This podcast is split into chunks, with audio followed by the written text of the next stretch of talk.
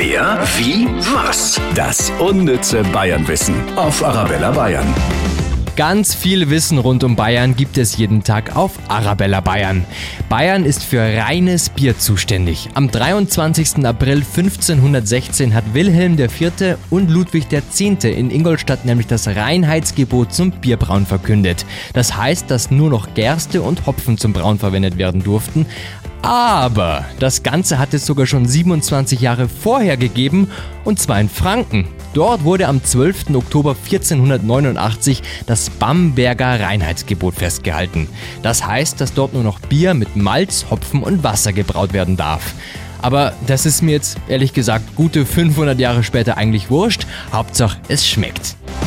Wer, wie, was? Das unnütze Bayernwissen auf Arabella Bayern.